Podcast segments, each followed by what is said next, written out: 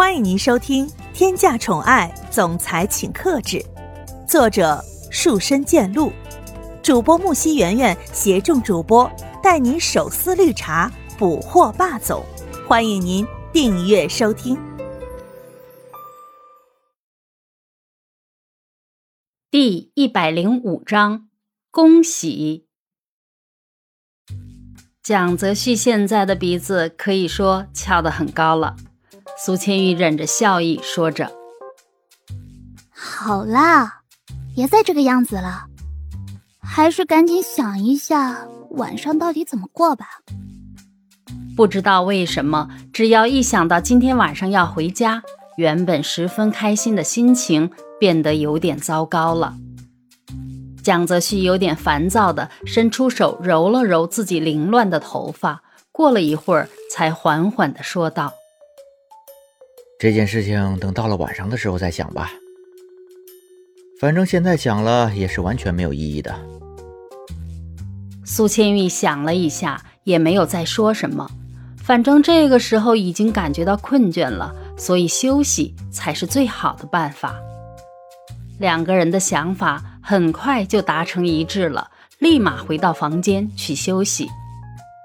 一个下午的时间就在两个人的休息当中过去了。很快就到了晚上，蒋泽旭和苏千玉换好了衣服之后，就来到了家里。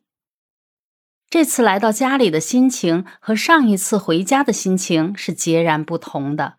苏千玉虽然已经是来过一次家里，但是不知道为什么心情依旧十分紧张。站在家门口的时候，蒋泽旭紧紧地握住了苏千玉的手。好像这样就可以缓解他紧张的情绪一样。蒋泽旭和平常没有任何区别，就直接推开了房门。家门刚刚被推开，迎面就扑来了一阵彩带。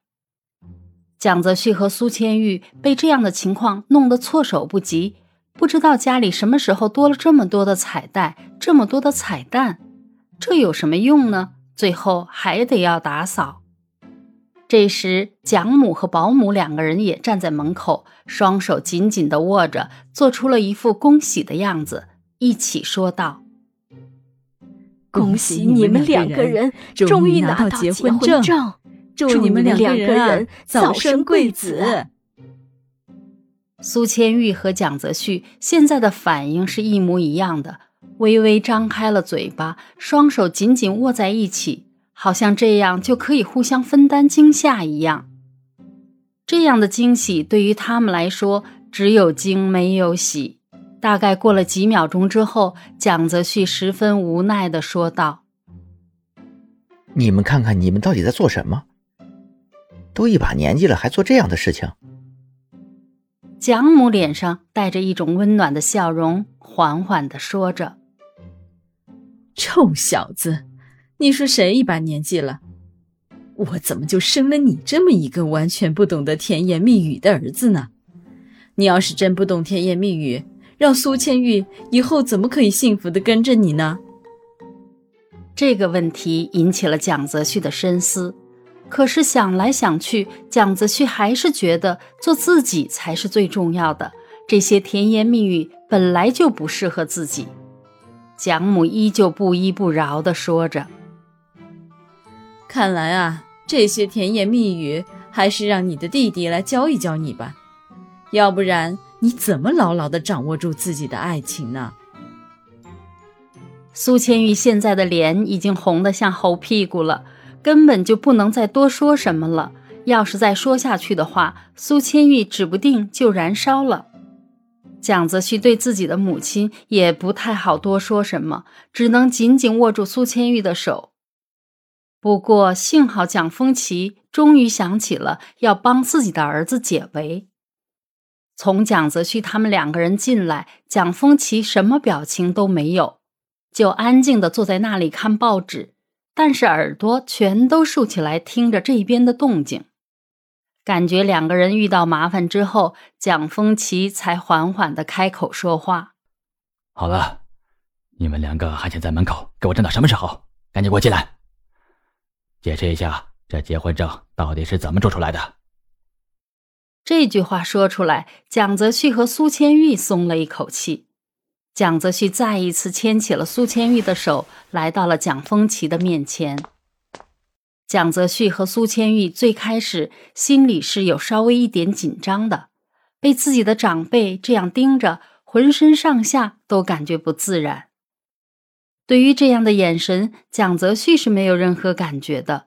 要不是因为坐在自己身边的苏千玉有点紧张，蒋泽旭是可以一直保持沉默的。所以蒋泽旭也是难得的开口说道：“所以说叫我们回来到底是因为什么？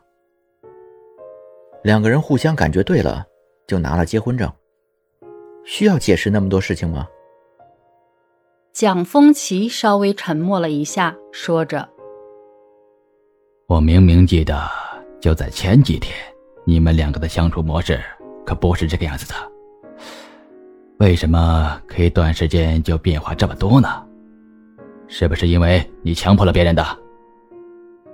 蒋泽旭感觉自己十分委屈，明明这件事情是两个人心甘情愿的。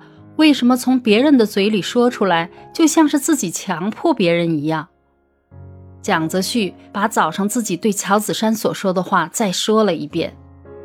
蒋风奇沉思了一会儿，说道：“嗯，既然结婚证都拿了，那你们打算什么时候结婚呢？什么时候举办婚礼？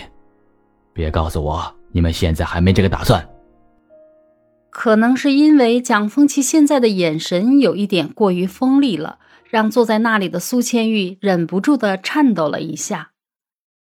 虽然结婚证这件事情是蒋泽旭自己做主的，但是举办婚礼再怎么说是要取得苏千玉的同意的。